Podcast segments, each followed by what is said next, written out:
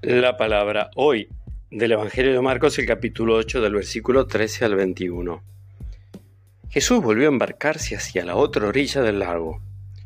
Los discípulos se habían olvidado llevar pan y no tenían más que un pan en la barca. Jesús les hacía esta recomendación. Estén atentos, cuídense de la levadura de los fariseos y de la levadura de Herodes. Ellos discutían entre sí porque no habían traído pan. Jesús se dio cuenta y les dijo, ¿A qué viene esta discusión porque no tienen pan? Todavía no comprenden ni entienden.